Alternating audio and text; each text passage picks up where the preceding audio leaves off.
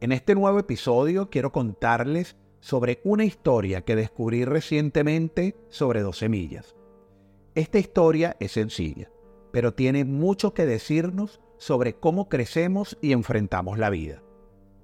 Imagínense un jardín hermoso y en una esquinita de ese jardín, un jardinero planta dos semillas juntas, al mismo tiempo y en la misma tierra. Una semilla comenzó a germinar rápidamente, empujando sus raíces profundamente y estirando su tallo hacia el sol. Sin embargo, la otra semilla permaneció en la tierra sin dar signos de crecimiento.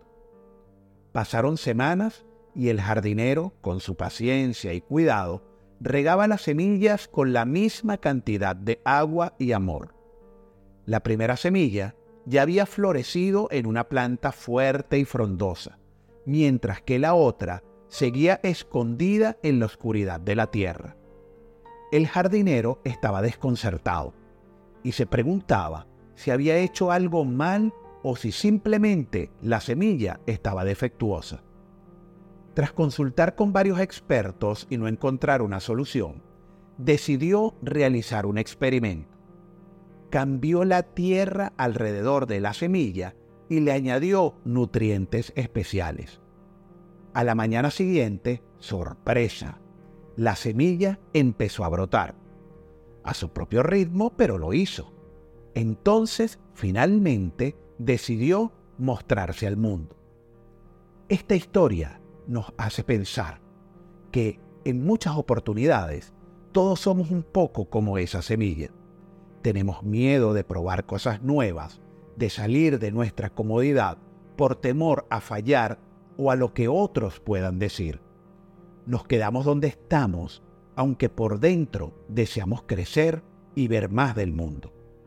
Muchas veces nos conformamos con trabajos que no nos gustan, con amigos o relaciones que no nos hacen bien, porque sencillamente nos da miedo al cambio. Pero, ¿Qué pasaría si decidimos germinar? Si nos atrevemos a salir de nuestra zona de comodidad.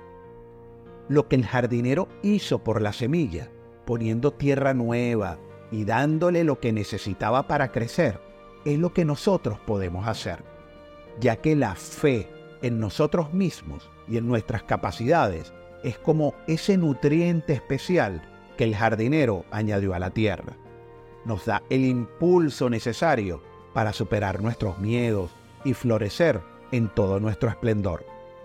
Así que hoy te animo a que rompas tu caparazón, a que te enfrentes a tus miedos y permitas que tu verdadero yo florezca y brille.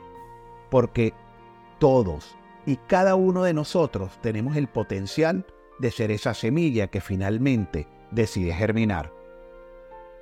Nos vemos en el siguiente episodio de Inspírate con Juanma y continuemos avanzando juntos en esta travesía hacia nuestra mejor versión. Hasta pronto.